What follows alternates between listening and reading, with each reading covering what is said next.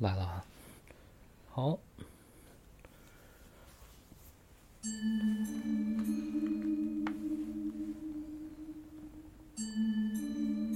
大家好，欢迎收听一番鬼话，我是 Mandy。大家好，我是芒果。这期我们录一百二十六，对嗯，对吧？没对啊没记错吧？咱俩谁先啊？你先呗。我先，那我先说一短的吧。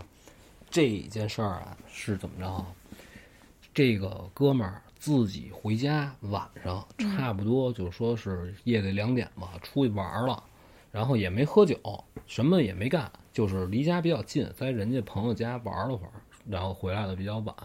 然后等到他走到他们家那边的时候，他每次都是习惯了上下班，他不走路上边，他走这个地下这个过街这个通道，哦，这么着呢，省得躲车就安全一点，而且通道多吓人啊！而且快。他就是习惯了嘛，嗯，他就没想，他就是平时下班怎么走还怎么走，直接就顺着这个楼梯就下来了。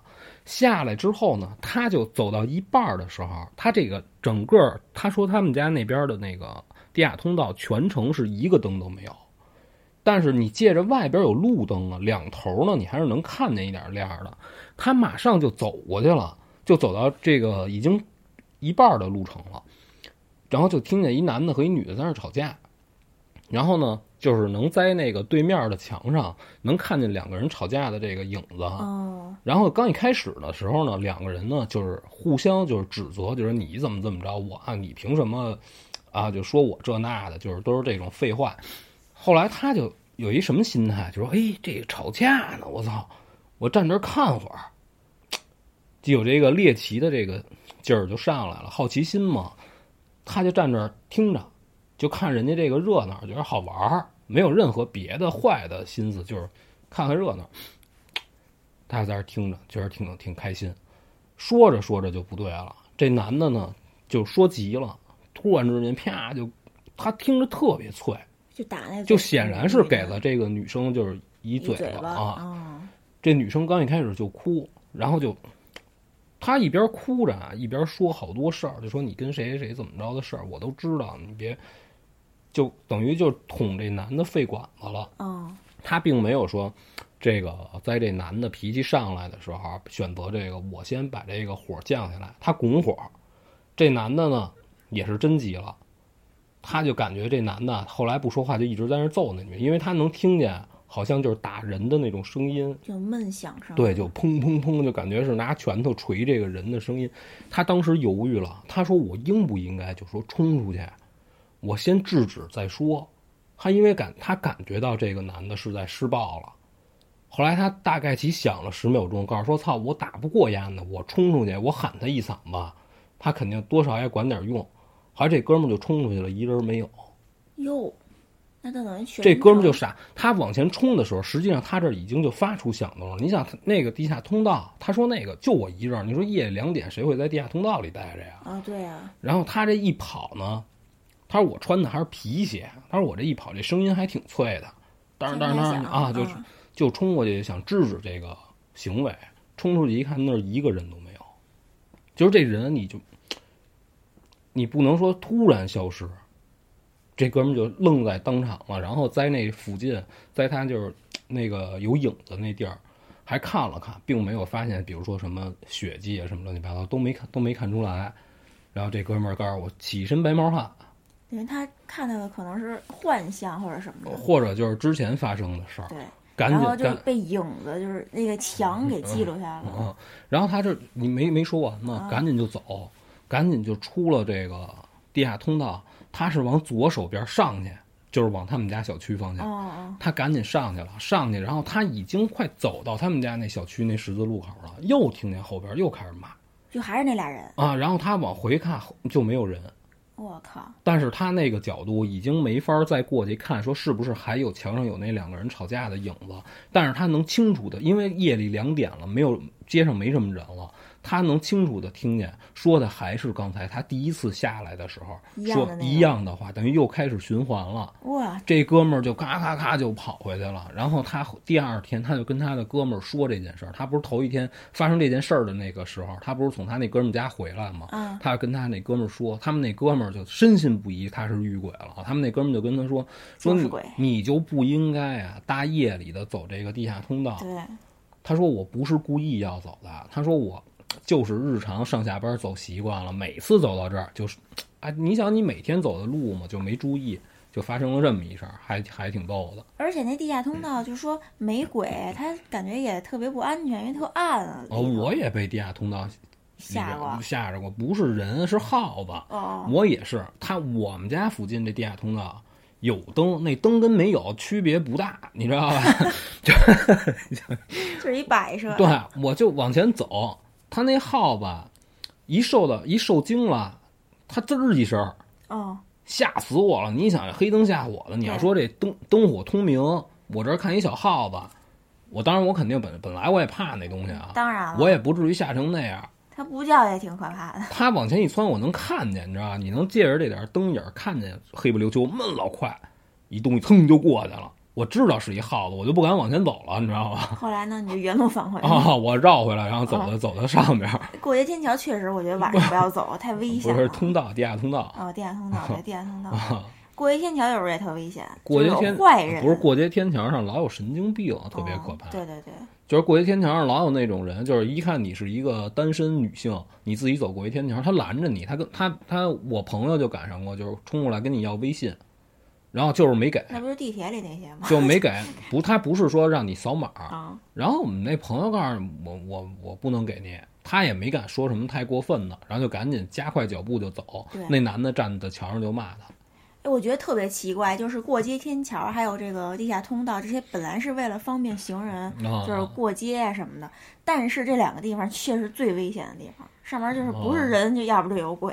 啊，方方便他这个寻找目标对，啊，这儿人比较聚集，他在这儿盯着你，一旦跟上你了，反正这就是也是挺麻烦。不过现在治安好多了，没问题嗯，不过还大晚上还是避免过这个啊。对地下通道哈。啊对，那我也来讲一个啊比较短的，呃，这是网上看的一件事儿。这个女孩呢，二零一七年的时候和男朋友去成都旅游，在准备返程回家的时候，因为堵车没赶上火车，而且那趟车呢是当天最晚一趟，没办法改签，就这票就作废了。无奈就只好再买两张第二天的火车票。当天晚上呢，就说就在成都找地儿再睡一晚。哦可是问遍了所有附近的这个宾馆都没有空房，半夜十二点了都就还没找着房呢。最后就路过了一个叫铁道大酒店，哦，是一个规模还挺大的一个四星级酒店。我那还可以啊，就进去问了一下，就说啊有一间试运营的水床房，打折就是比较贵是吧？啊对哦水床哦，哦对，可能是那个那种特殊的设施吧，啊，试运营等于人家也刚投入使用啊，就打折，一天六百多。哦也还行，也还。就就他就觉得挺贵的，因为就住一晚上，哦但是也找不着别地儿了，就开房了。办完登记呢，去这个房间的路上也没有服务员带路，而且一路上也没再看见任何服务员，就是前台有那么一人儿，然后再往里走就没有人了。我想着可能也是因为时时间比较晚，对时间晚啊了，他们就觉得这酒店挺吓人的，就站在走廊上往另一头看吧，一眼看不到头儿，阴森森的。而且众所周知啊，这酒店最好就避开走廊最后一家嘛。哦他就一边找一边就担心，就默念千万别是最后一间。哎，可就是这么寸，正好就是最后一间，这也是没办法的事儿啊。就进了房间，俩人准备洗洗就睡了。男朋友呢先洗，他坐在这床上玩手机。就他那个浴室啊，就在床旁边是一个那种毛玻璃门儿，哦哦他就扭头看了一眼，那浴室这毛玻璃门儿映出来俩影子。我操！这其中一个是她男朋友在洗澡呢，哦那另一个是谁呀？她就起身儿过去，把门给打开了，看见看了一眼，里边就她男朋友一人儿。再坐回床上再看，就正常了，就只变成她男朋友一个人的影子了。然后呢，就到她洗澡，一切都挺正常的。快睡觉的时候确实大啊。对啊，哦快睡觉的时候呢，隐隐约约看到浴室有一个黑影儿，然后就把这个浴室的灯给关了。就一般咱们住宾馆都是开厕所的灯或者怎么着的他就特意开着，但是就是有一黑影儿晃过去，把那个浴室的灯给它关了，而且那灯开关是在外头，哦，是在浴室外头，他就壮着胆子走到这个浴室门前，把灯给打开了，但是不敢开门往里看。刚回到床上，厕所灯又灭了，然后整个屋的灯都灭了，就哦厕所这抽风机就自己打开，开始嗡嗡响。他抄起电话就联系前台说闹鬼，前台说嗯不行，那就给您换房吧。哦然后就换到了楼下同一个位置的哦那个另一个水床房。啊，等于他这个是同一层垂直的这个应该是规格都一样，对是这概念吗？对啊啊，就换了一个，就是另一个水床房以后，就没说出什么事儿，而且他是一直开着电视，有点声儿，这才哦勉勉强强睡着，哦，度过这么一晚。他这人事儿就完了，我就感觉什么呀？他那个毛玻璃哦这种东西确实挺吓人的。不是，我就想说啊，是不是就是玻璃这种东西和这个光影、灯光的这个，会不会有一种情况，就是你看着是两个人影儿？那倒不不知道了。他就感觉，我觉得他那个意思就是说，就他那个毛玻璃不是影影绰绰能看出来一个人的轮廓吗？他看着俩轮廓。哦哦哦，但是这个前边的影子咱就不聊了，后边这个他一个是发现了一个黑影儿，再一个就是自动关灯这件事儿，这个不正常。对，因为咱们都知道，就是进了酒店之后，你插上电卡，你肯定是要自己去弄那个开关才能关的，是吧？对他这个而且是反复了两次。啊，我觉得这个女生这个胆子挺大的啊，她竟然已经都感觉出来这有一个奇怪的东西了，然后她还坚持洗了澡，然后她然后然后她还自己又起来去把这灯打开，而且那个哦不过好，我觉得她就是仗着什么呀？旁边就是有男朋友在，如果她要一个人住，哦她可能也害怕了。啊，对，其实两个人就好的多得多啊。而且那服务员也不正常，就一说就那那给您啊，不是我觉得会不会酒店啊，就是有这种不成文的规矩，就是客人反映了，就不管他是出于我们这个服务也好，还是别的什么奇怪原因也好，只要他说有鬼，只要不是。不是，只要说我觉得就是应该是什么呀？只要我有空房，我就能满哎，足你的要求。我哎，对我为了避免你不要和我发生什么冲突，哦，我满足这个客人的这种需求，我给您换一间，这不就没事儿了吗？哎，那倒是，要不然他也闹我、啊是吧？我觉得这个酒店呀，他未必就真的知道说哪间房子有问题，你说都是员工嘛，他怎么会知道哪有什么毛病啊？还真是。你你知道，可能我觉得应该也是停留在一一小撮人，比如说这个这个楼层的主管，他也许知道一些事内情，就是你酒店这种地儿，人员流动也是非常非常大的，就是而且你对也是，比如说啊，你不可能有一件事儿让他周围人全都知道，引起恐慌。啊就一般可能都是就最上头人可能知道一点儿。啊，而且就是说，这种地儿一般都是一旦发生过什么奇怪的事儿，肯定内部就封锁消息了，不会没事儿还向下传达一下，说这儿来一波新人，我告诉你哪儿哪儿闹鬼，你们注意点儿，这不会这么干的。啊。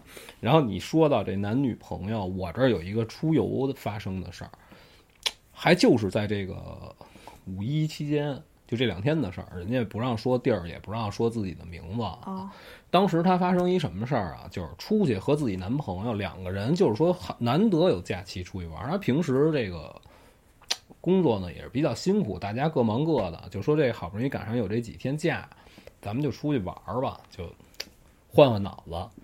两个人挺开心。然后席间呢，俩人您看二人世界喝一杯呗，喝着喝着想起点过去两个人之间这个不开心的事儿。然后俩人就开始辩论，据理力争，俩人有点呛呛。女生呢，就喝的有点不舒服，就跟这男生说：“说我不想跟你说这事儿了，说咱们就回酒店，然后我歇会儿了。”然后男生一看他不舒服呢，也不说什么了，就就算了吧，那那先紧着你这不舒服那什么呗啊，先先回去呗。回去呢，你想他又喝了点酒，到了酒店呢，就是也没也没洗洗漱什么的，就是胃里不舒服。躺倒了，躺倒加上有点有点这酒劲儿，就觉着躺那儿就晕的乎，就感觉这个有点撞头，这女的就在那儿闭着眼似睡非睡，因为她难受嘛。她她不，她要是她说要是平时呢玩累了呢，又喝点酒，可能就睡了。就是因为那天她特别难受。过了一会儿呢，她在这儿不盖着被子睡呢嘛。她男朋友刚一开始进来的时候，她得伺候她呀。您躺好，给您这个把鞋换了，怎么着的？给您弄点热水，全弄完这一套。她男朋友没什么事儿，她男朋友可能去洗漱了。她估摸着这个时间差不多，她男朋友进来把所有灯都关了，躺在她边上就睡了，就躺下了。躺下之后呢，她男朋友呢就跟她起腻，她认为是什么呀？她男朋友啊，可能觉得刚才吃饭的时候两个人吵吵有点不合适了。想跟她以有这个亲密的行为呢，缓和一下，她能理解，但是她说她确实是不舒服，她就跟她男朋友说了一句什么呀？说你别闹，我不舒服，就说了这么一句。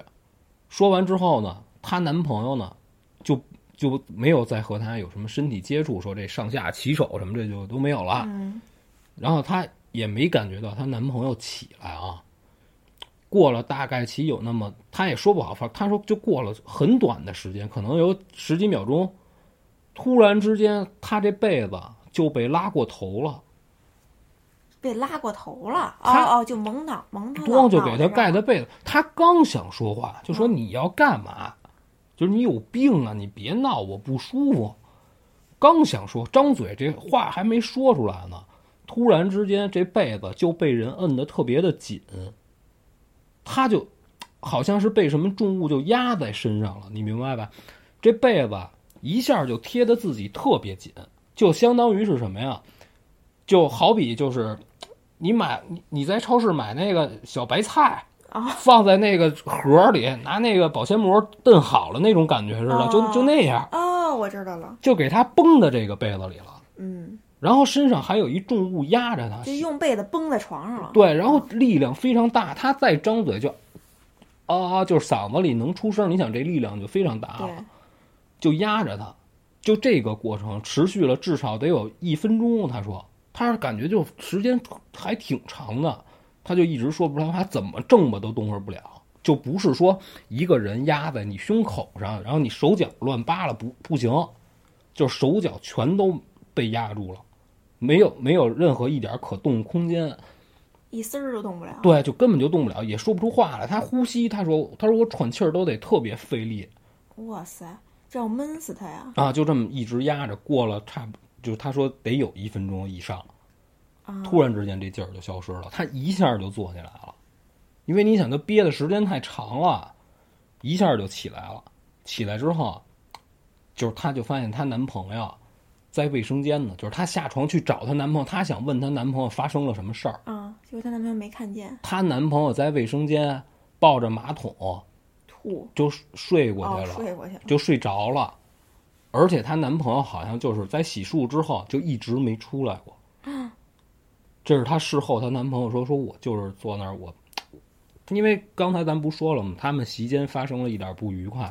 她男朋友喝酒喝的比她多，只不过喝快酒。”当时这酒劲儿没上来，等于她男朋友洗漱的时候就觉得自己不舒服，就有点往上反，自己抠嗓子眼儿，在这马桶这儿抠了一下，然后这个吐呢是吐出来了，可是她男朋友就坐在马桶边上这块儿，就倚着这马桶趴在盖儿上就睡过去了，等于从从她进卫从她男朋友进卫生间到她被压整个这个过程，她男朋友都是睡觉呢。哇，就是刚才和她躺在床上的这个人是谁？对呀，就还说过来安慰她什么的啊，对，就是想跟她亲密什么的那种，对，结果都没有，都不是她男朋友，不是跟过来跟跟她就是说给她送拿水，给她那都是她男，她男朋友把这一套事儿都弄好了之后去洗漱了，然后她以为从卫生间出来关灯的这个人是她男朋友躺在她边上了，然后就摸她怎么着的，但其实不是，哇，等于她男朋友一直就在卫生间里昏睡，在那吐吐了一下之后。那够吓人的。然后这两个人就第二天，反正就互相对这件事儿。她说她坚信她男朋友绝绝没干这件事儿，而且她男朋友她她也说了一下，她说也是属于那种偏瘦的那种身材，说他压我，她说他未必能压得住我。哦，就是他，他说，而且那也不正常的感觉。对，而且就说一个人如果。被另外一个人压着，你不可能一点儿都动不了。对而且你你这么正吧的话，也应该对方也会对出声儿对，你怎么你也得能踢踢腿啊，啊，对身上。对对他说他一丁点儿都动不了，就是他当时躺在那儿是一个什么样儿，就是什么样儿对，就跟你刚才说的是用这保鲜膜给啊，对，就给就给对对绷在那对儿。啊被子就是保鲜膜。然后后来退房之后回来，我说那你发生过后续的什么事儿没有？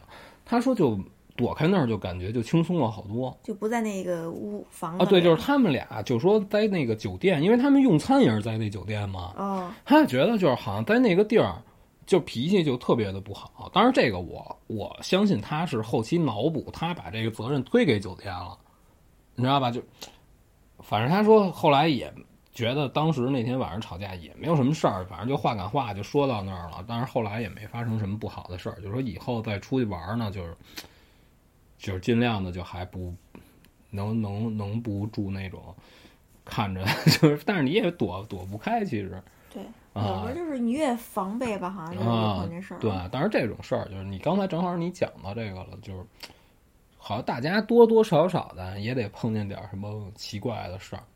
那会儿我住酒店的时候，我就晚上听见老有人弄我门，你知道吧？哦我最开始我以为是服务服务生，就是他要干嘛不干嘛的，就是我说这都几点呀？这都后半夜了，我在这儿看那电视呢。我一般换地儿，我肯定不睡，我就长时间坐这儿没事儿倒腾着玩这电视，就我自己。然后我我说谁呀？他也不说话，然后我还开门看了一眼，没人，回来了。等我迷迷瞪瞪的，我不可能老在这瞪眼看着，没什么可看的，就说要睡着，有刚有点犯困那困劲儿，我又听见在那弄我门，嗯，啊，就没也没事儿，就你弄吧，你还不进来就行对，啊，你弄你你只能就是无视了啊。后来后来我就坚定信念，我你爱鸡巴什么什么，我也不出去看去了。对，啊，就这么着吧，咱俩就隔一门，你爱怎么折腾怎么折腾啊。啊，到到你到我了哈，啊我来讲一个这个知乎的一个匿名网友分享的自己租房的经历。这个网友几年前吧，在上海以一个极低的价格，就是六千多一个月，租了一套一居室，打算自己住。这个房子呢，装修过，很新，和所有有问题的房子一样。这房子一进去吧，就感觉有一股寒意就是阴气儿啊，对，特重那种感觉。觉啊，而且呢，这里头就很压抑，就好像跟住了很多人似的。就当然只是一种感觉啊，哦就浑身不自在。这个房东呢，报价挺低的，六千多一个月，哦就反正是在上海，他那意思是挺便宜的了。哦他那会儿呢，呃，刚工作，想着赶快稳定下来，而且这房子吧，看着就是又新又宽敞，离公司还近，就忽略了自己这个第六感，就觉得这房子不对劲儿嘛。就是自己本身比较敏感，对就是为了这个他就觉得这房子有压抑的、不舒服的感觉，但是觉得这个房子条件好，就租下来了。啊，对，他呢养了一猫一狗，搬家的时候这狗啊死活不进去，就在楼道里狂叫。他怕吵到别人，就把这个狗给硬拽进这屋子里了。进屋以后，这狗呢一反常态，本来是一特活泼一狗，然后一下怂了，啊，一下就特别安静，就钻到床底下，然后帮忙就是搬家的同事呢，就想把这狗给逗出来，结果这狗就急了，就差点把同事给咬了。他当时想的是说换新环境啊，这狗不适应，慢慢就好了。搬完东西，为了感谢同事，就请同事在附近吃了晚饭。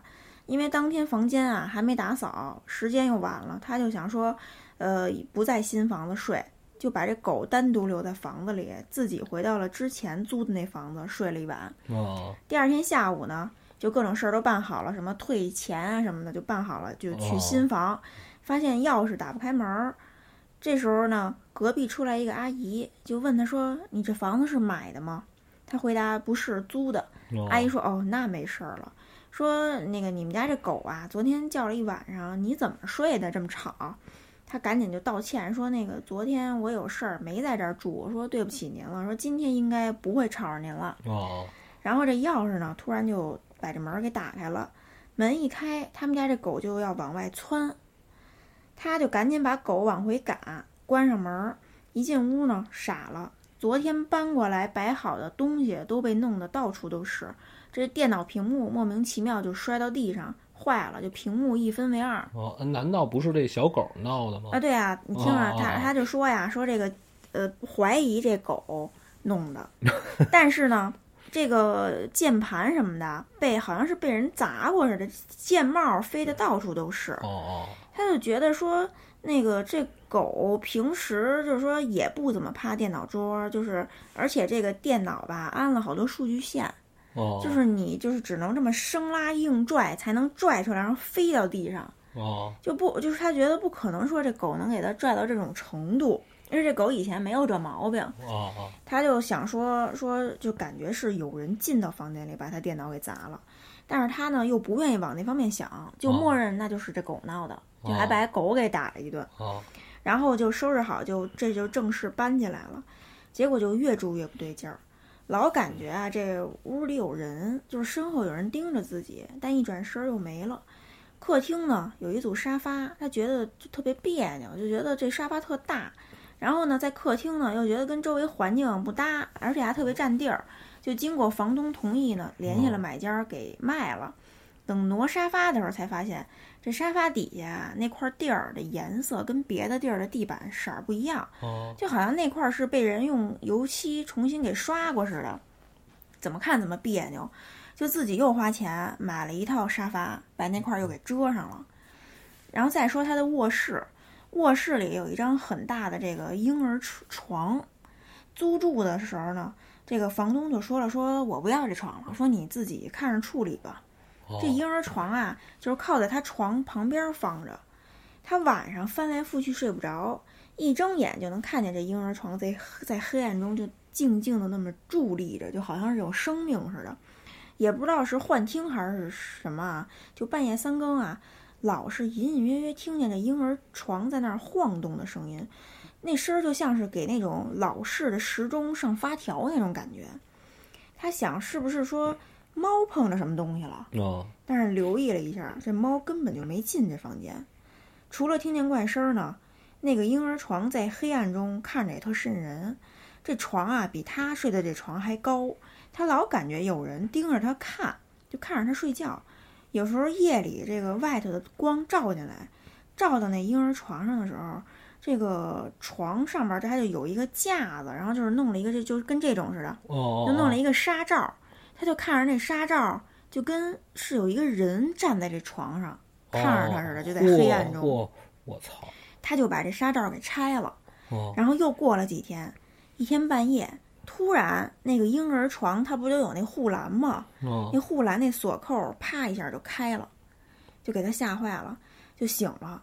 他本来还想说说哪天把这婴儿床改成这个狗窝给狗睡，哦，但是实在太害怕了，而且老是觉得上头有有人站着看着他不是，我觉得你你看啊，啊。会不会是这纱罩这形状对加上晚上就是等，因为它这纱罩是怎么着呢？你看它上边一个点挂住这个罩，对垂下来呢，就是因为有这床它是四方的嘛，这一劈开了，看着就跟就跟一个那个保龄球那瓶子那感啊，觉对对，是不就是？人形那么一个对东西嘛，对吧？啊就上面尖，啊，底下一宽的。看着这个难受。对，啊而且但是就说在黑暗中确实就是容易让人产生这个视觉上的错觉啊这种感觉的，但是确实吓人。他就说呀，那不要这床了，就在闲鱼就挂闲鱼了，就打算免费出。这个婴儿床呢，质量还挺好，就实木的又结实，而且就是新的，一点使用痕迹没有。床上还有那塑封没拆呢，就挂到这网上啊，免费出，没人敢买，觉得他都是骗子。他就说你们是不是骗子？这床怎么免费出啊？哦最后就二十块钱哦卖了。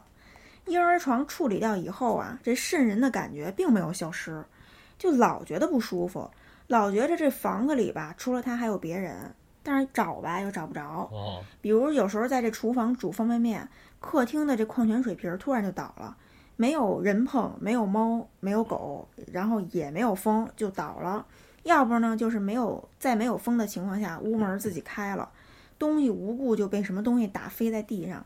热水器也经常是自己就是点火发出声音，哦它是煤气的那种是吗？就就是我也不知道啊，有可能，就是有可能，因为因为他要说到点火，应该就是燃气的是吗？对，那么那么老吗？啊，不是老燃气好处在哪儿啊？啊它不会把这个热水用尽，你随便洗，你洗哦，我知道了，对啊，就是有时候自己自供暖，然后那个水也对对对，哎，你你洗一辈子，它也是有热水的啊。哦，对对对，就跟电的不一样啊。啊，嗯，然后呢，他呢就在客厅安了一个监控，本来是想着不在家的时候啊，就是看看这个猫狗在家的情况。哦再有一个就是防盗防贼嘛。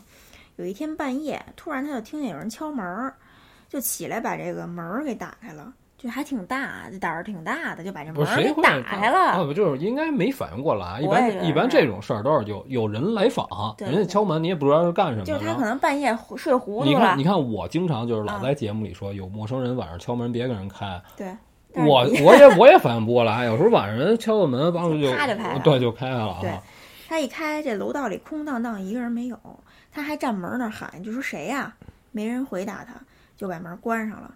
回到卧室，刚一上床，这敲门声又来了，就走到客厅，又喊了一句，就这回没开门啊，就喊说谁呀、就在这时候，这敲门声从他背后传过来了，吓得他就猛地一转身儿，就看身后这个黑洞洞的房间，鸡皮疙瘩就起来哦，了。等于是那个房间在敲门。他后边儿想起来了，我操！屋里在敲。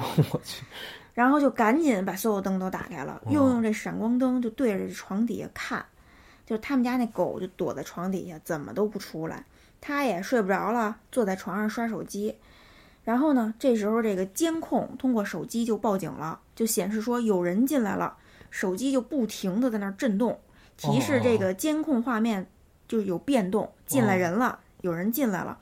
他想着说，难道家里真进来人了？可是这时候就是说，呃，明明家里只有他一个人啊，哦就也没有这种感觉呀、他这时候就听见门外有动静儿，然后就把这监控打开，就看这监控画面，就看见啊，就就是这这个画面，然他这竟然有视频截图，好厉害！对这监控就显示识别到了人脸，就这些小方块全都是人脸。哦可是客厅什么都没有，但是监控就哦告诉你说，这不是写什么识别到人脸？哦，我对！，这些小方块就告诉你说是人脸，但是并只有块儿没有脸。哦，等于它跟咱们日常用这个手机的相机功能拍照是一样的，啊，对，有这功能，是吧？啊，也就是说，它是有有，我是说有可能，啊，嗯，它在这个画面不清晰的情况下，把某种物品识别成为了人脸。对，啊但是还是非常吓人，就是满屋子都是那块儿，都是人脸！然后手机。感觉太可怕。对啊，手机就一直不停的在那儿响，就哦提示你，就震动，疯狂提示你快说说！进来人了，进来人了对，来了。就吓得他快崩溃了。然后哦他就怎么着，就崩溃之下就把所有灯都打开，然后直接把监控拔了。哦，就吓得呀不敢在那儿待了，就打电话去了同事家住。后来这事儿呢变得越来越邪，就是他们家那猫啊一直躲在阳台不进屋子，狗呢是一直想冲出家门，遛完狗也死活不上楼，每次都是他给抱上来。但是他呢也不能老躲在人同事家呀，只能自我安慰，就说自己想多了，回去接着住去。然后就每天开着灯睡，平安无事的过了几天之后，那种感觉又来了，老是有人敲门儿，老感觉屋里啊有人。在卫生间刷牙的时候呢，还从镜子里看见背后有黄色的影子过去，一转身又没了。而且卫生间这问题也很严重，就这个呃天花板特别的矮，特别压抑，哦就天花板上头啊，就应该是那种吊那种顶子。哦就是龙骨，就是铁架子啊，对，就反正他说是天花板上头是空的，哦他就每天晚上都能听见从这个天花板里传出咯咯咯咯的声音。哦，这个也有可能是耗子哦，对，啊。但是他说那感觉更像是有人就是在就是用头在撞墙的那种感觉。哦哦然后呢，卫生间这灯呢也是老坏，就老自己憋，就修了坏，坏了修，就是反反复复。有一天他实在忍不住了，就想看看说这个天花板上到底有什么，就把卫生间这灯给拆了，哦就往这天花板这个这里边看，哦结果发现空荡荡的，只有一些线路。他说这天花板他也不知道为什么会弄得那么矮，他就感觉他他站在那块儿，这头都快贴到那个天花板上了。哦，就每次特别的压抑，而且他每次都觉得天花板上头有人在看他，但一转身儿又没了，他就开始早出晚归，在这个厨房洗漱，因为厨房啊没有镜子可是晚归也很也可怕呀。啊，对对对，但是他就想尽量缩短在这哦，房子待的的时间。对他就说厨房啊没有镜子，他现在看见镜子就害怕，因为这个卫生间啊，他就觉得这个镜子，他看自己在镜子里越看越觉得不是自己，而且他嗯。每次在镜子前低头干什么的时候，都会感觉旁边有人看他，但一抬头又没人，所以他就不敢在卫生间洗漱了，就在厨房的那池子那儿洗漱。哦，之后呢，又出现了他们家猫疯狂嘶叫的现象，就不停的用这个脑袋撞这个门阳台的门儿，就想出去，不睡觉，然后趴在阳台呢，又用头撞这个玻璃，也不再亲人，不能碰，就一碰就咬它。他说他们家养的是一个暹罗猫，暹罗猫本身就很粘人那种性格，但是这猫就变得就跟一反常态，要不就是对着半空嚎叫，然后爪子呢在空气中就拼命的挥舞。然后有一天就下班回家，就发现这猫躺在床上不动，也没什么精神。一看这猫的这个爪子有点不对劲儿，就抱着去医院。医生就说啊是骨折了，哇，又又花了几千块钱给这猫做手术，就打了石膏什么的。他就回家呢就想不明白，说这猫是怎么骨折的，就感觉好像是这个有什么东西进来让这猫骨折的，要不然它在哪儿弄的呀？因为咱们说过猫这种动物啊，咱不是老说吗？猫窜狗闪。你说指着这猫失误摔一下，把自己这个给摔伤了，对。这个如果是在房间里不太可能，除非你说你顺窗户给这猫扔了，那它都未必能受得了伤。就是要是高度不够的话，对对对啊对。呃，之后呢，这个猫呢就一直躲在阳台，就不进屋了。阳台有一个洗衣机，就一直躲在那后头。有的时候呢，会对着这客厅就一直这么看，一动不动的冲着客厅叫。在之后，他也出现了很多不顺不顺的事儿，就比如说骑车啊，差点被撞，看见车来了不知道躲，就就就说哎，我该躲吧，但是就不动。然后呢，这车喇叭就一一一按，他才醒过来，精神也越来越差，身上就老是出现什么莫名的淤青，然后这个就后背啊，还有脚上什么的也有这个伤痕，导致他就是说，呃，走路困难，因为这脚是好像是被什么东西给咬了一下，鼓了一个包，穿不了鞋了，身上也是小伤不断，就连拿一张 A 4纸都会被割伤。他就是他们同事就说：“那你上医院看看去。”哦可是他也没钱了，刚工作，然后呢租了房，然后又去医院，那个就是又给这个就是猫就是看病什么的，哦然后又这个电脑坏了，哦又换了一电脑，又买了一沙发，没钱了，然后也不敢洗澡，变得脏兮兮的，精神混乱，就害怕照镜子，就说看见什么镜子都觉得镜子里的不是他，嗯不敢跟家里人说，可是就说打电话通了以后还是崩溃了。就冲那个家人嚎叫，就哭，就说我害怕，说家里有鬼有东西，哦我要搬家。然后那个给家里人吓坏了，哦他妈就说：“那我给你汇钱，说那个你先去呃宾馆住几天，哦，说那个让外公啊给你做一把桃木剑。哦，他们家可能这是有有懂这个的啊，哦就是说那个你你你就等着这个给你快递过去吧，你就等着快递吧。哦过了几天，他就收到外公做的这个桃木剑跟七根儿桃树枝，就就就这个东西，哦，就是那个有剑，然后有哦七根儿这个桃回头。到时候咱们把这照片发在这个咱们咱们群里。对啊然后呢，外公就说啊，让他挂在床头，也不知道说是心理作用还是怎么着，他就拿着这个剑回家的时候，就感觉没那么害怕了，哦就感觉好像是有点用，然后睡得也不错，他就开始认为，哎，可能是我自己太敏感，想多了。结果刚好没几天啊，他就发现他们家那猫特别爱玩这个桃树枝，哦老是想去咬那个东西，就被叼的满处都是，七根儿最后就剩下两根儿了。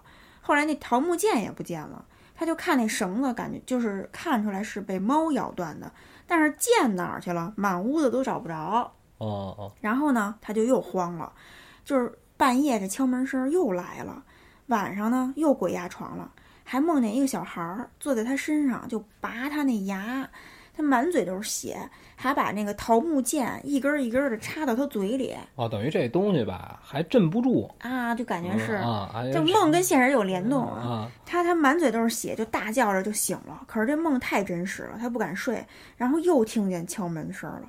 家里又有人就给他又寄了一套新的，就是新的桃木枝跟这个桃木剑。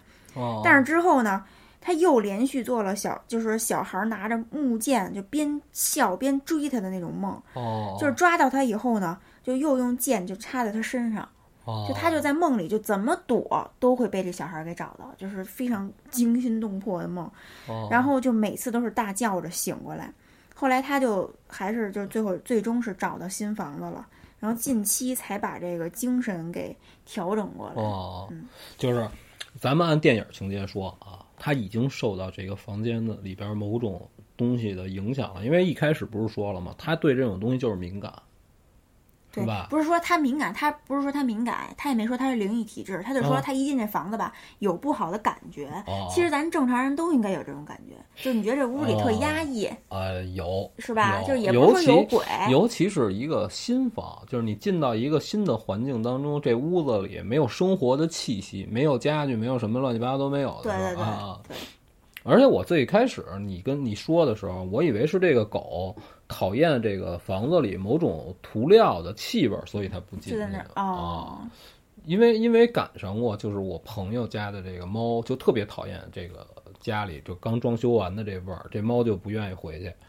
对，就是啊宠物，就其实对新环境还是挺敏感的啊，的。因为他们这个东西有可能对他们是伤害比较大。对，它是皮下嘛，它跟咱们不一样，是吧？它这跟这个油漆什么有个接触，没准儿就就把这宠物就给就给害死了。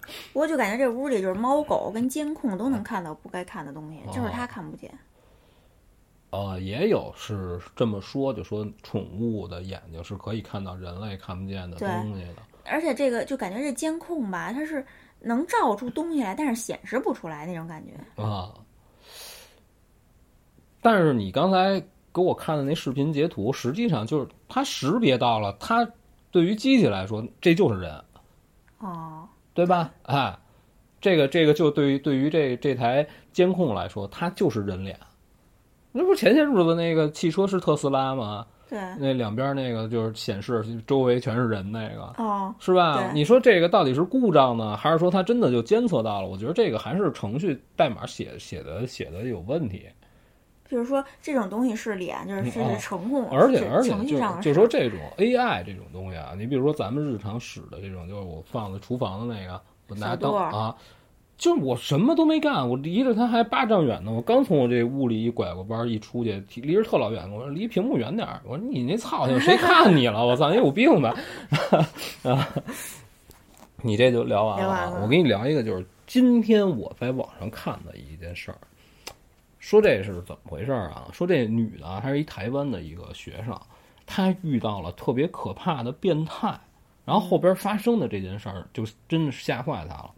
这个变态是是在是在一次同学聚会上，然后他有很多国外就老外，他认识好多老外的朋友，大家一起聚会吃饭，其中就有一个人就跟他说说，哎，我我在网上就是看了有有一个人发布了一条消息，就说咱们大家一起去一个当地的一个废弃的一个鬼屋，没有人居住，告诉说咱们去那儿探险去玩。这女生就说，我第一她跟这个人不熟，只不过就是学长学妹的这种关系啊，平时也没有任何交集，就没没聊过天儿啊。然后就说不好吧，告诉我不去。可是呢，他周围有别的人认识这个发出邀请的这男的，然后就说去吧去吧，就怂恿他去。他事后想，感觉是这些人是这个男的雇来的托儿，哦，哎，他就说也是有点儿，就是这里边儿呢有和这女生比较熟的人，就说咱一一起去，这么多人怕什么？咱们就是玩儿一下，告诉你还怕发生什么危险啊？也有点儿抹不开面子了。嗯，操，去吧。结果到了那地儿之后呢，就是大家是怎么去法啊？大家约定了一个时间，就说在某个地点咱们集合，咱们大家然后一起开车再去。可是等到他去的时候呢，就只有向他发出邀请的那个男的在说好的那个地儿等着他。哦，这个男的就说：“你坐我的车，因为你不你不认识路啊。”告诉他们可能在咱们之前呢，就是说已经过去了。告诉因为我已经在网上把这个位置详细位置都发给他们了。这女生也没多想，她并没有认为说会发生什么不好的事儿。她就是觉得有点有点唐唐突，有点突兀，就是这你咱俩不熟，我坐你车，但是也还好吧，大白天的。啊，对啊，就老觉得大白天嗯对没事儿啊，就上车就去了。到了那个地儿之后呢，果然也是一个脏了吧唧、破败的一废弃的一个楼。嗯这男的就带着他进去，进去之后呢，这男的就跟他说说，你看，这个就是以后咱们生活的地儿，咱们慢慢的收拾，总会把它收拾好的。啊，这女的觉得她特奇怪，她告诉说：“哎，你这个是剧本吗？就像台湾人那种说话那种腔调，我学不了。啊，其实你这是剧本，不是啊？告诉你，你是在跟在跟我玩吗？你闹呢？你没事儿吧，朋友？怎么怎么了你？这不是你的口音啊吗？啊 然后，然后这男的就跟她说：“告诉你，听我说，你你不要打断我嗯啊！告诉以后这儿要放咱俩的什么什么东西，比如说就跟小两口子看房对，比如。这儿将来要放上照片，然后你看这个这个楼里楼上可以有婴儿房啊什么的，嗯跟他就聊这种天儿，这女生就觉得就是说，呃，我我不想在这儿待着了，告诉这里边儿挺脏乱差的，告诉我我先走了。这男的就说你不要走，告诉你要走，我现在就杀了你。啊，告诉我就现在就在这个我兜里就放了一把一有一把刀，告诉如果你现在走，我拿出来就现在就在这儿把你捅死。就这个是直接用语言就震慑他，就并没有亮出家伙。这女的就傻在当场了，就分享事儿。这女的就说：“这我怎么办呀？我是应该坚持我我我走啊，我还是怎么着顺从他？加上他也害怕，然后这男的就跟他说：说你不要怕，告诉我呢。”很喜欢你，但是呢，我也不会喜欢你太长时间。啊，这男的等于他说话就越来越可怕。这嗯男的就跟他说：“但是呢，你也休想离开这个房子。我靠，”然后这女的就觉得自己生命受到威胁了。在这个过程当中，这男的在用用语言这个吓唬她的时候呢，这女的就在自己的这个书包里摸来摸去。她说：“万幸啊，这个女生啊，带的有好多化妆品。”有什么护肤的呀、喷雾啊什么的那个的，他拿了一个补水的瓶子，是一喷雾剂，它是一个挺大的包，就在他书包里放着，也是一金属壳的。他突然之间把这东西拿出来，就朝那男生拽。男，你想这东西一飞过来，这他突然来一飞行道具，对，我觉得应该先喷，啊不是，他就说就借这借这一卡，这卡这一针时间哦，他就跑了。哦，这女的就跑了。后来呢，他们有联系方式啊，你想想，他跑掉之后呢，等于他跑到大街上之后呢，这男的就不能再对他是有什么。对，就有人了嘛，啊对光天化日，后来等到这女的到了安全的地儿，跟她的别的朋友叙述这件事儿的时候，所有人都非常吃惊，就说我们并真的不知道他是这种人，告诉我们那他们帮他是什么意图？就是以为就是这男的是要正常的追他，啊。然后他的同学就说：“咱们要不要报警？”告诉你要报警的话怎么着？后后来就是大家一商量说，别给自己找麻烦了，因为也没有任何证据，对吧？只有你们俩两个人在这个地儿，你也没有视频证据，你报警，你跟警察说什么？你现在也是，有时啊候他确实没什么啊，你用活蹦乱跳、全心全影回来了，你报警跟警察聊什么呀？而且有人没准还会激怒啊，对，啊到时候人家不承认，你也没办法。然后 就说那就这样吧，告诉以后就大家都都别理他了。然后呢，这个人晚上就这就给这个女生就上脸书就给她发了私信，就跟她说你跑不掉，嗯，就发了这四个字，用中文发，你跑不了，那意思就是。然后这个事儿呢，就引起这个女生注意了。然后这个女生呢，就跟自己的同学，还有就是周围能和她搭上关系的一些男生，就是她找了她的学长什么，就说了这些事儿。当时就形成了一个什么呀？他总是有人在他周围保护他的，和他一起。然后一下这个事儿呢，就大概其坚持了两三个月这么长时间啊，都会有不同的同学呀、或者说朋友也好啊，都对他都是比较照顾，包括开车出行啊，然后回到自己家的什么地儿啊，都是有人跟着的，哎，非常安全，风平浪静，什么事儿都没有。然后慢慢这个事儿，时间冲淡一切，这事儿慢慢呢就过去了。当然，他还是有这个警醒，然后他也跟同学们之间也聊这件事儿。同学的意思就是说，哎，也许这件事儿就这样不了了之了，他并没有得逞，对不对啊？然后也过了这么久了，告诉没事儿了，告诉你可以就你也不能永远都生活在这阴影当中啊，对不对？哎，就这样，这女的呢也就放松了警惕。然后她周围的朋友呢，也是就有一次呢，就是去当地，就是他们在住的那个地儿的一个，他们经常玩的一比较小的一个酒吧。他那酒吧有一什么特点啊？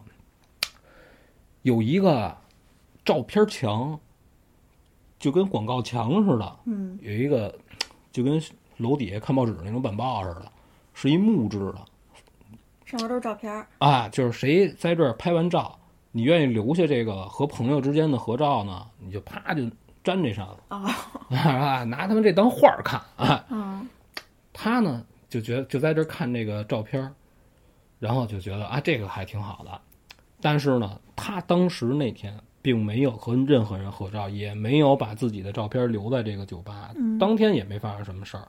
过了一段时间，他们经常在这个酒吧聚会，然后是他的同学打电话给他，然后再通过电话，然后给他发了一张照片儿，就在那个酒吧墙上，就就出现了三张他的照片儿。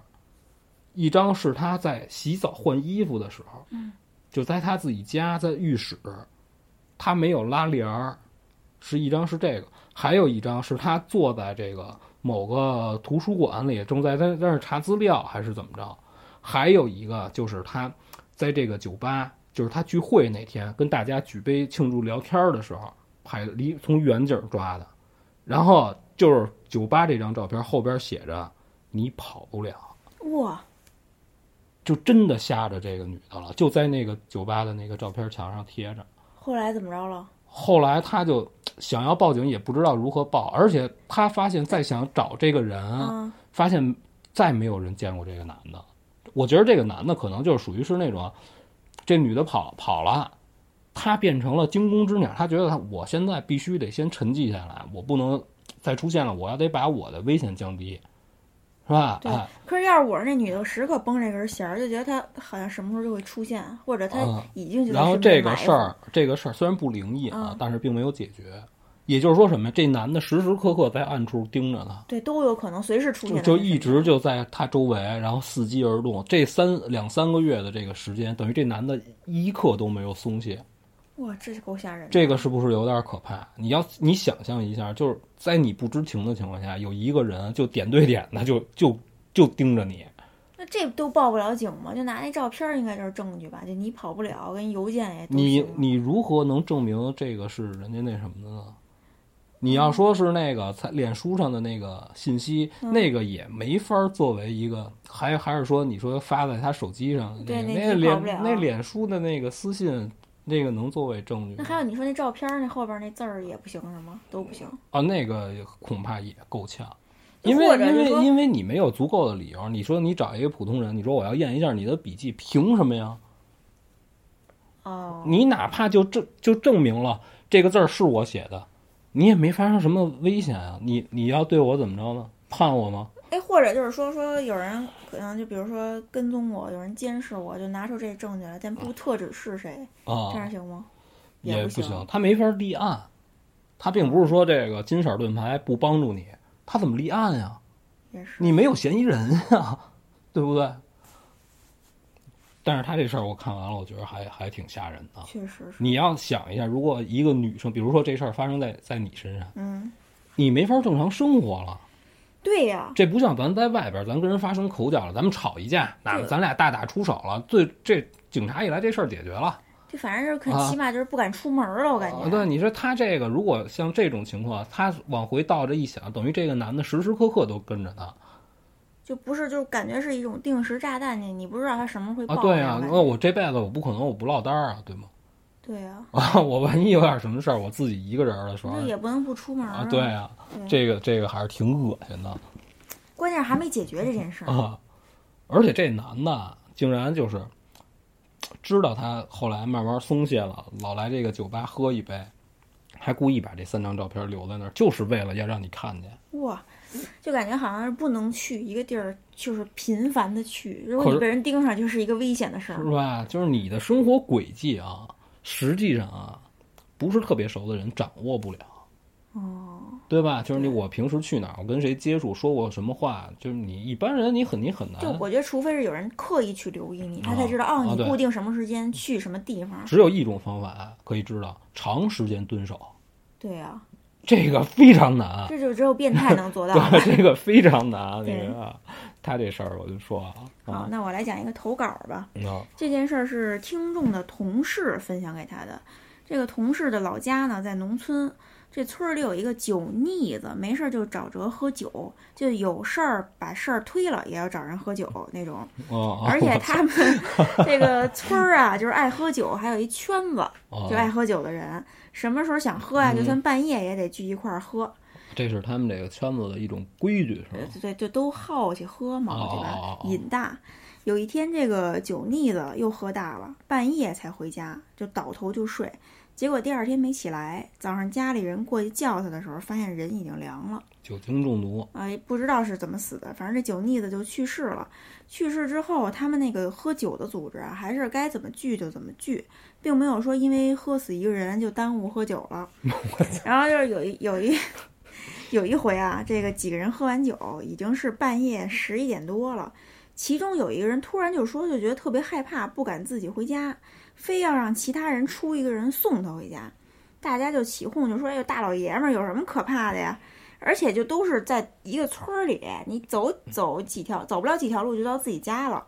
他就是不敢回去，就这人就急了，就说不行，说那个你们今天必须出一个人送我回去，要不然我就跟跟这儿睡了，就跟那个就是组织局这团局那家说，我就跟你们家睡了。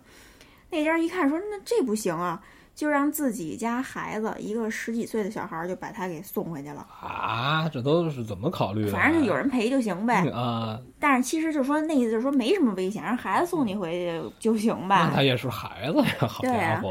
之后再聚的时候，大家就问他说说你那天什么情况，就怎么突然就就害怕什么呀啊，？吐了啊！啊，他就说说之前啊没事儿，但是自从这酒腻子死后啊，他说就是有一次喝完酒回家就躺在床上难受睡不着，就听见酒腻子那声儿就在他耳边说说难受吗？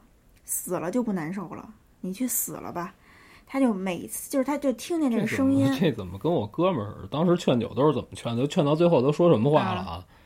你就喝吧，你喝大了就没事儿了。对，他就说你难受你就死去就没事儿了。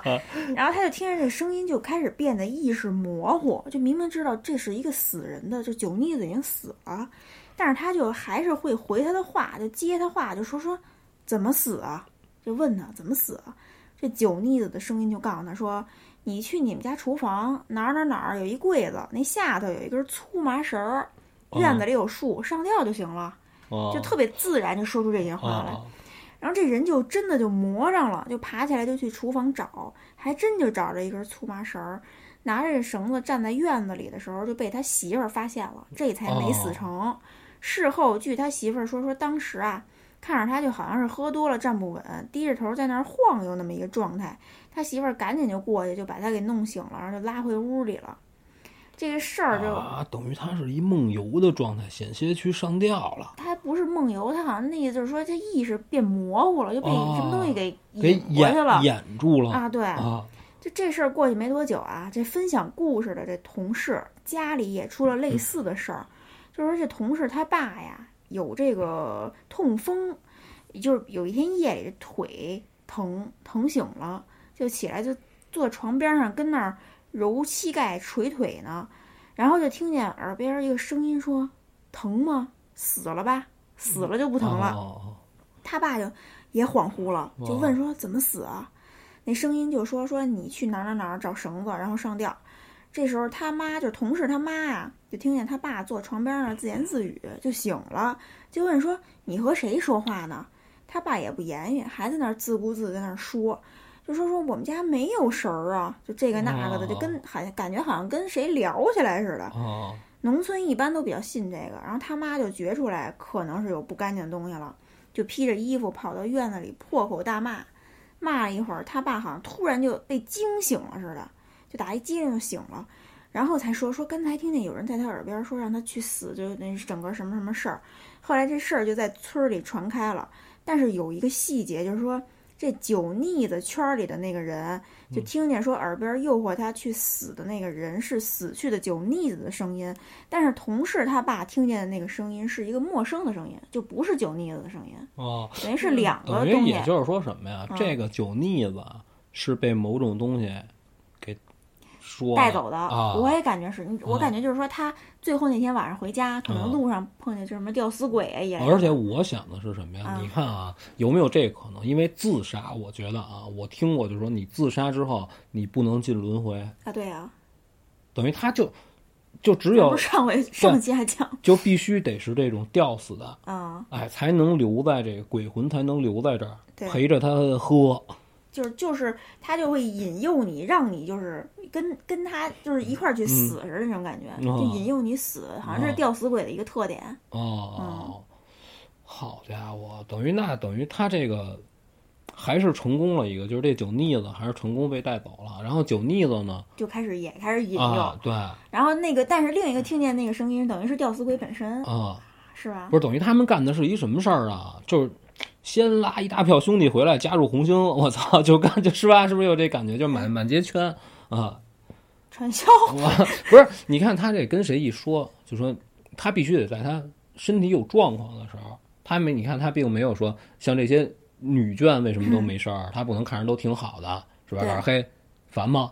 上死去吧，没是吧？啊，对，就感觉就是对，就是你你在你就是叫什么不舒服，对不舒服点儿低的时候啊是吧啊就把你就给引诱走。了啊就好在他们这俩人都不是单身，哦对吧？就身边都有人，啊要不然就真没准就又死了，又勾走俩。啊，家里都有都有精悍的女性，对？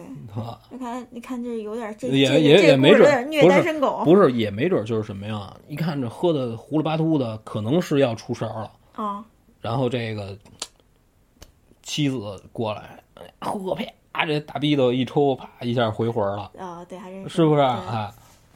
飞斧，啪，屋里飞出一把 板斧来，让你丫喝，我操！真的，我赶上过，谁呀？就我我那我那帮大哥哦，就是他媳妇儿飞出来啊，人女朋友坐屋里，直接擀面杖菜刀就出就出来了，就春节让他回家，就是回去，到时候咱们一块儿吃个饭，大哥外边喝一天酒，直接菜刀就飞出去了。哎，那天看网上说那个好像是豆瓣儿吧，就说他那个有一 iPad 拿去修去，啊然后那个背板那块儿都是翘边儿了，翘出来四个大口子。啊然后后来说问是怎么回事，说说他他跟他女朋友吵架的时候拿东西拿这挡了一下，哦而且飞过来一个东西，哦！好家伙，这威力也太大了！我操，这扔过一什么呀？是高压锅吗？我操！不知道人家刀什么的哦哦，好家伙啊！你这就还还有吗？后边？没了。哦，这吊死鬼儿，咱们之前那期不也聊，也是喝酒的时候，这哥俩蹲门口，你记得吗？那期我说看那影儿在那儿晃，对对对，是吧？吊死鬼儿就是有这，就是 传说里说的，这吊死鬼就是有这毛病，他就是要他自己死了，他就是要引诱你也去死。啊，还有这喝酒啊，我听人给我讲过一事儿，是说什么呀？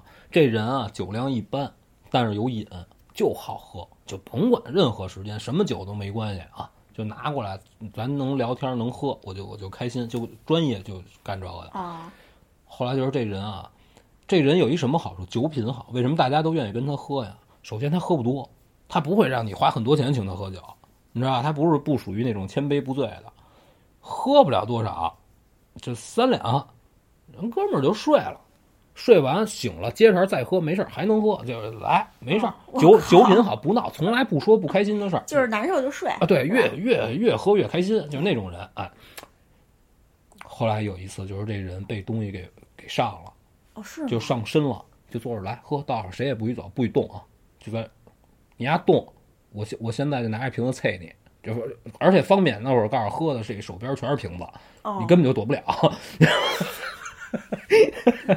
告诉就那那一天晚上，这哥们儿自己一人喝了将近得有一箱半，就小两箱来的，就？那就那大绿棒子，嗯，就没事儿坐着拿个咣就就进去。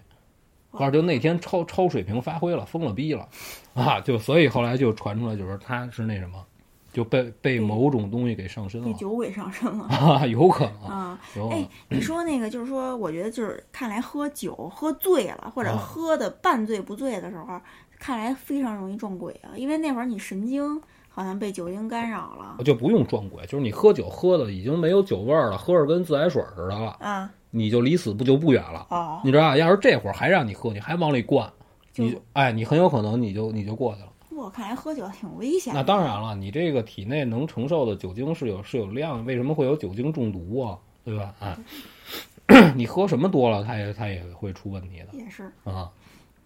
你这就说说完了我还剩最后一个啊，嗯就是说这是分享故事这哥们儿他们家他大爷，他爸他哥当年呢就开过一阵儿就是夏利那出租车，说当时碰见一事儿，就是导致他啊就是停了那么几天。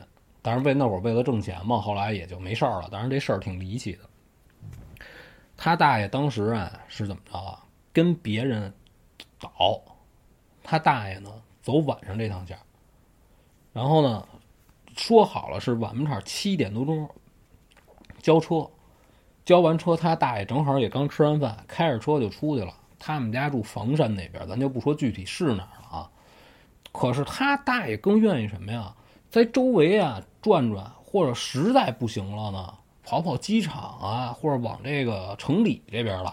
嗯他往人多的地儿去。可是那天呢，也不是怎么着，就赶上他告诉怎么今儿打今儿一出来，他大爷是一神人，他说他大爷告诉说，我每天我他妈有感觉的，我今儿开上这车，这车的声音加上这车的这个状况啊，再加上我再加上我今天看这个在路上走，看周围这个景观人的这个心心态，他大爷就能预估出来，就是我今天能不能这个挣着钱。哦，就是 他大爷也属于那种就是老车油子那种，你知道吧？就属于属于还就还挺还挺江湖的一个人。嗯他大爷那天晚上，你想他本身就开夜车，外边跑了一个多小时，没拉着活儿，告诉很少，告诉这一年到头啊碰不了几次，除非闹天儿变天儿，告诉这有可能。说外边瓢泼大雨，告诉操，那我连我都不出去，上哪儿拉什么人啊？告诉说，就那天天儿还行。告诉虽然已经是秋天，开始得穿长衣服了，但是还没到说冻得嘚嘚的那日子了。告诉按理说不应该呀。告诉我就在街上跑了这么一个多钟头，一个活没有。告诉这他妈操，有点有点不高兴，心里有点生气。告诉操，走吧。走着走着呢，就不想开了，就说不行啊，操！我他妈我他妈找一地儿歇会儿，我趴会儿吧。就找了一个，就是路口，这车呢就在路口停着。有的时候他为了司机为了省油，那个年代就是拉出租车的，他为了省油，他找一个人员密集的地儿，他在那儿趴会儿，他不他不他不他不满街跑去，下来活动活动，踢踢腿，抽着烟，一会儿上车说操，我就去哪儿？告诉不行，我玩牌去得了。这会儿过来一女的，告诉好家伙，这女的要个儿有个儿，嗯，然后瞅着呢，岁数不大，三十冒头，了不地了，穿一小裙子，告诉倍儿短。然后他大爷没，刚才咱不是说了吗？他大爷是一老车油子，啊，他大爷一看这意思，我操，怎么茬儿啊这是？他大爷告诉上哪儿啊？这一般那会儿打车都得是什么呀？人先趴窗户先问走吗？师傅，记得吗？那会儿对，是吧？对对不像现在似的，啪一招手，你就在上车咱再聊。那会儿都得先走吗？哎，他大爷就问，告诉上哪儿啊？告诉承德。他大爷告诉他闹呢吧？告诉打车上承德，告诉多老远啊？然后他大爷就告诉真上承德呀？告诉上承德。这女的面无表情啊，也没给伢好好脸儿。嗯，大爷告诉上承德，告诉得先加点油去这还真真去啊。告诉但是这油钱呢，告诉操，给你出告诉告诉我不拉你呢，我也得加油。啊，哦，但是呢，咱这个价钱咱俩咱俩得聊了，这不能打表了。告诉这大半夜的，我他妈得从承德放空回来对，啊！就跟人聊，就说了一价，这女的也没还价，告诉行。然后他大爷这精在哪儿啊？啊，就说你有钱吗？他大爷那意思就是说什么呀？就穿一小裙子，什么也没没什么也没有。你别到时候我操，我杀趟承德，到时候你告诉我没钱，哎，然后这女的也没理，这女的也不理他，嗯，这女的就坐他副驾驶了。他大爷就跟这女，他大爷也是属于那种话里有话，告诉我可也没挣着钱呢啊，告诉我今儿出来就放空一个多，他大爷够操蛋的，你看，就跟人那意思就是，到时候你真是有点什么别的服务，我可没有钱，我今儿也没挣呢。这女的也不搭理他，啊走，哈，行吧，承德，操，不认识啊，不是，那不是。谁谁跑过那么远的车？他得想想啊，得得规划一下，想想我打哪儿走，我是走哪条路，这大哥。他起码还能规划出来啊。这路我就说不清楚，我就不说了啊。走半道，这先去加油啊，加完油走半道。这女的突然跟他大爷说：“告诉说那个有点冷啊，你有衣裳吗？”他大爷告诉我有，告诉就在后座上，告诉就我平时啊，这告诉这就是我平时开车的时候，有的时候我晚上夜里。就一破西服褂子，告诉你也就搭上点儿，就披上点儿，然后停下车，从后边把这褂子拿过来给这女的。这女的呢，告诉说，我上后边靠会儿去。他大爷告诉你要干嘛呀？然后这女的告诉我上后边，我这么着呢，我能歇会儿。啊，行吧，行吧，那我能说什么呀？就是他大爷那意思，你去吧。这么着呢，下了车，把这衣服穿好。然后跑后座坐着，坐上他大爷就开，又开半道他大爷告诉说：“你去承德，告诉承德地儿，承德哪儿啊？”这女的也不跟他说。然后一会儿他大爷就觉得就老觉得这事儿不靠谱。他大爷后来就一边开一边想想，别到时候半道有接应他的人哦，配合作案啊。他大爷特特贼，他大爷一会儿就告诉我操，听见这声了吗？他大爷就随便找一辙，告诉听，告诉我这车要够呛。哦，告诉不行啊，你得换车。告诉他咱这么着，告诉我呀，我给你联系，咱找一有电话的地儿，我给你联系去。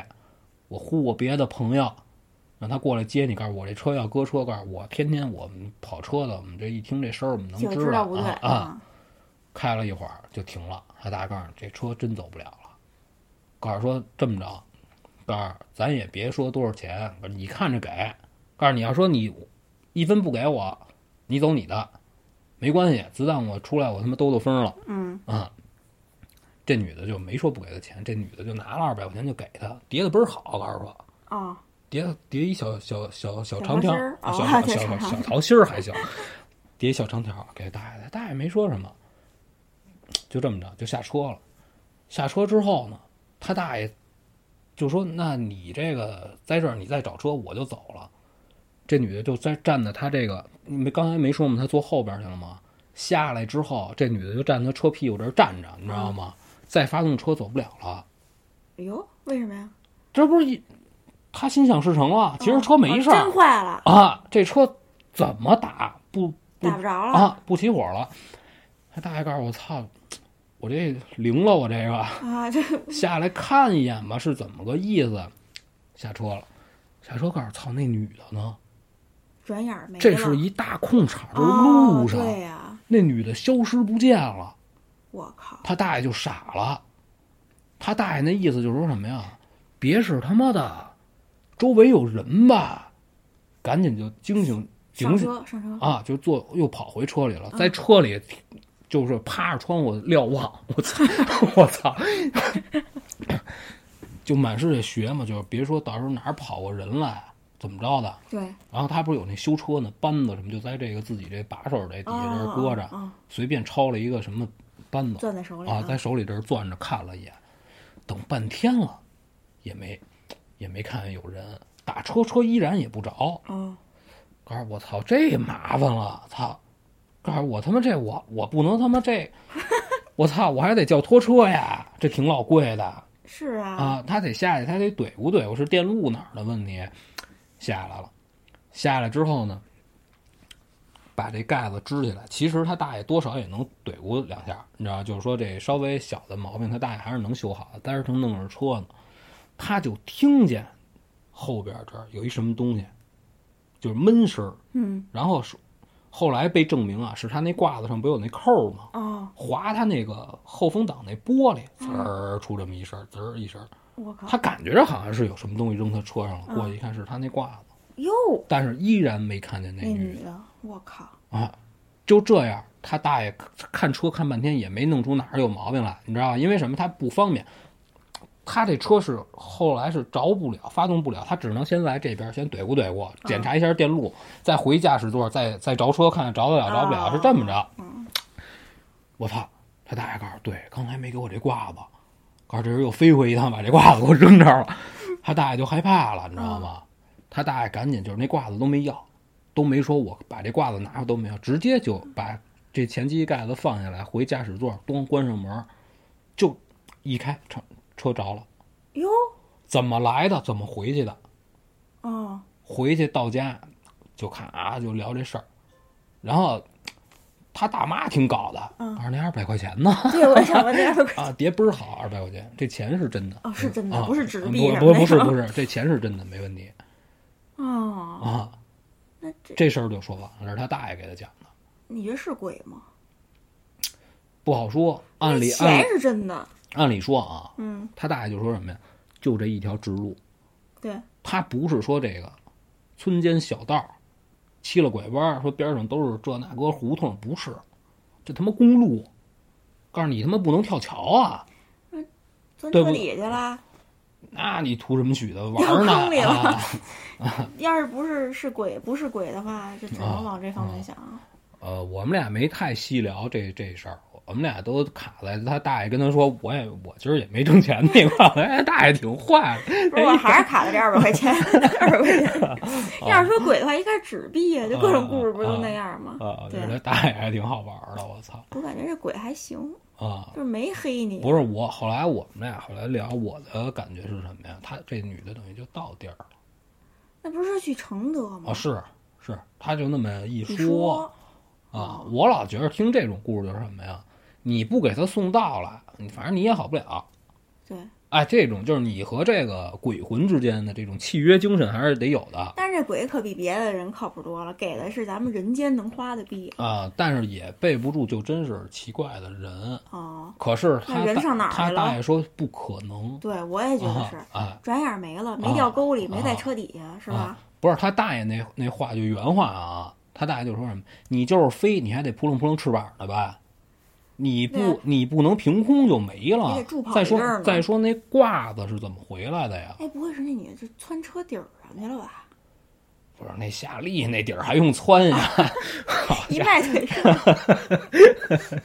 我今天所有故事都说行，那我再讲一最后一个投稿吧。啊这个听众就是说啊，他前几天遇到一件事儿，就挺邪性的。具体就是他们公司总部招聘，请了一个二十四小时的门卫，哦，而且是他帮着给面试的。面试的时候挺正常，入职以后呢，这人也挺辛苦，就是不是就对，就挺勤勤的那种，干活儿挺利索。然后五月五号就是五一假期最后一天，也就是前几天，他去公司值班儿，没什么事儿，就和这个门卫聊起来了。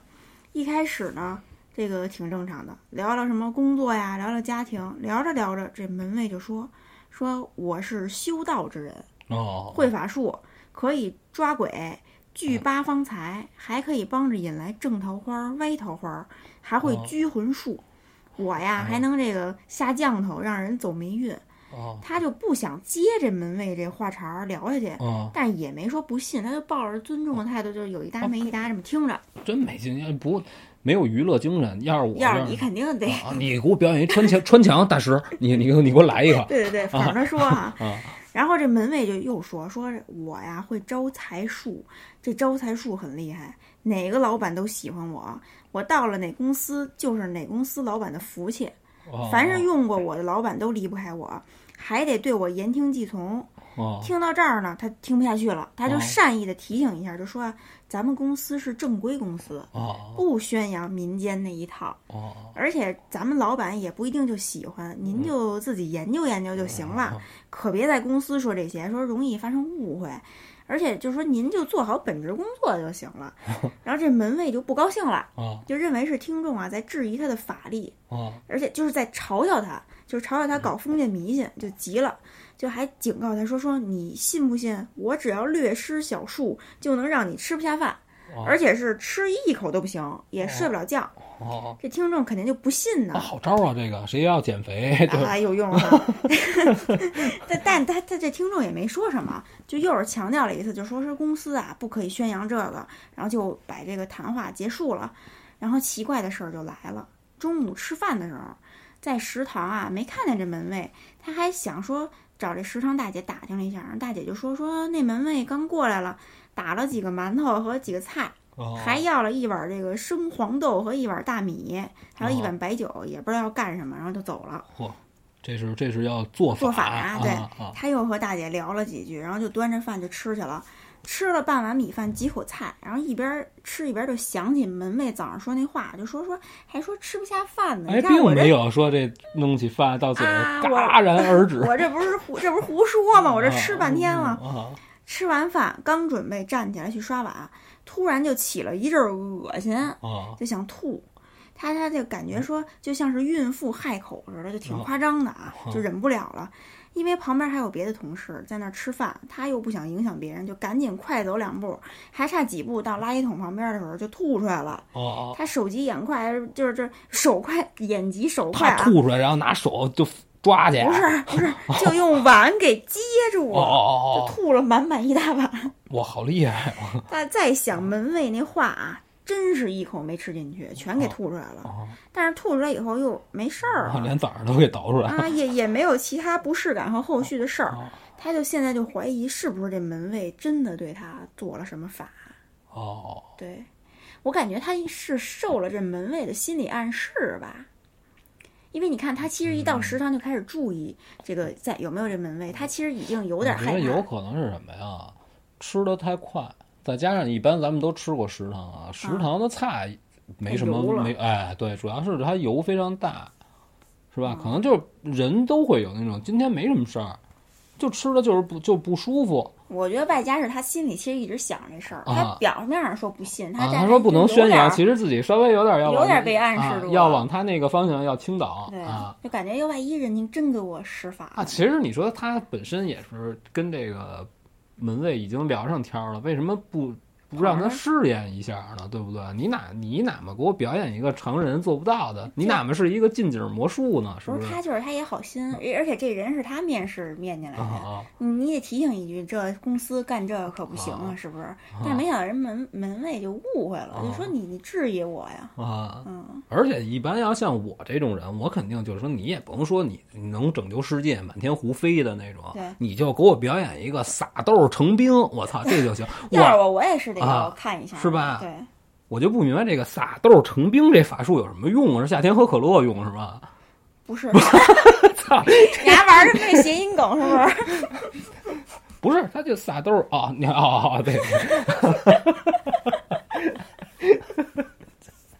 啊，不是，我一直就理解是冰块的冰，我没文化太不行了，这人。它我有用啊，是吧？你撒出一部队来，干嘛使还管他们饭？我操！，你倒是喝喝咖啡有用呢。对，啊 那今天就到这儿吧。啊，结束了啊！谢谢大家的投稿。我操，超时了，嗯，谢谢大家，谢谢，再见。再见。我操。